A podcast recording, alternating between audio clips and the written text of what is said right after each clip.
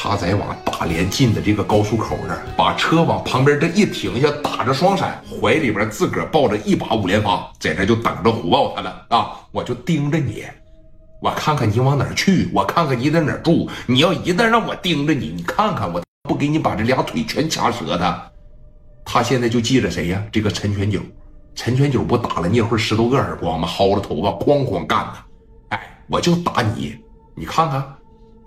在这等着，也就是过了能有一个小时零四十分钟的时候，虎豹他们那几台破车就过来了，那太显眼了，让聂磊这帮人把那车崩的都不像样了。我说的对不哥？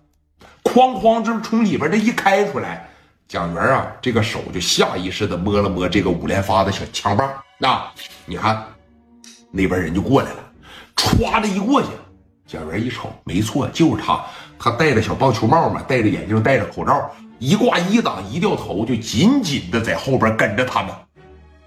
虎豹当时一看，行了，只要一来到我大连的地界，差不多点了啊！我以后我可再不上青岛去了。这个地方啊，那可真不是人去的地方。哎，一点一点，一点一点就往家里边开始走。蒋元就像个瘟神一样，在后边死死的盯着你，啊，就死死的盯着你。哐哐，咱说就一直跟着，一直跟着，一直就跟到哪儿啊？跟到金州区一步天夜总会，这是虎豹的老窝。大连的哥们都知道吧？金州区的那个夜总会一步天，虎豹干的，九一年开的吧？哎，不对，是八八年、八九年他就开了，现在就已经整的挺好了，哎，特别的挣钱。来到这个地方了，蒋元也把车停他们后边，就抱着膀子在这瞅着他们，一帮人就全上去了。哦，这应该就是你们的老家。就说白了，像蒋元里寻思了，我们一回青岛，肯定得去那个中山路的全豪实业嘛。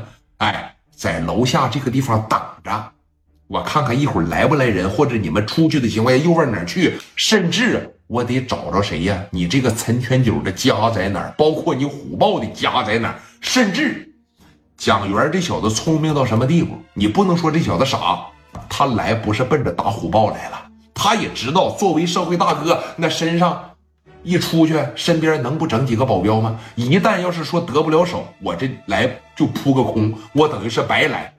他奔着陈全九来的，毕竟你差一个级别，你就领保镖，你能领几个呀？你等我抓着你的，我他不崩死你呀？啊，对不对？这小子就盯着陈全九说：“你看，过了说能有两个多小时的时间。”虎豹啊，他在这楼上住，啊，洗了个澡，然后呢叫了几个女孩哥几个吃了点喝了点，就开始在这个夜总会里边蹦迪了啊！也是说出去了好几天，也没正儿八经的玩一玩。包括在这个包房里的时候，人们都说，以后这青岛啊不能去，咱在大连这么硬，怎么上了青岛让人收拾这么惨呢？啊，真不能小看这小聂磊啊，这哥们挺硬的。哎呀，不去了。啊，就坐着大连就得了，是不是？在外边吃点亏啊，反正一般人也不知道，是吧？丢人丢在外边，不能丢在家里面。得了啊，你们呢，该回去的回去吧，该走的走，把这女孩啥的给我留下，回去好好睡一觉，明天早点过来上班啊。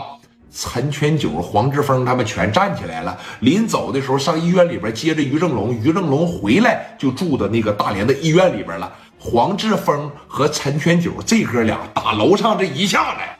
蒋元一瞅，他妈俩眼珠子直冒光啊！你这俩逼样可算下来了，啊！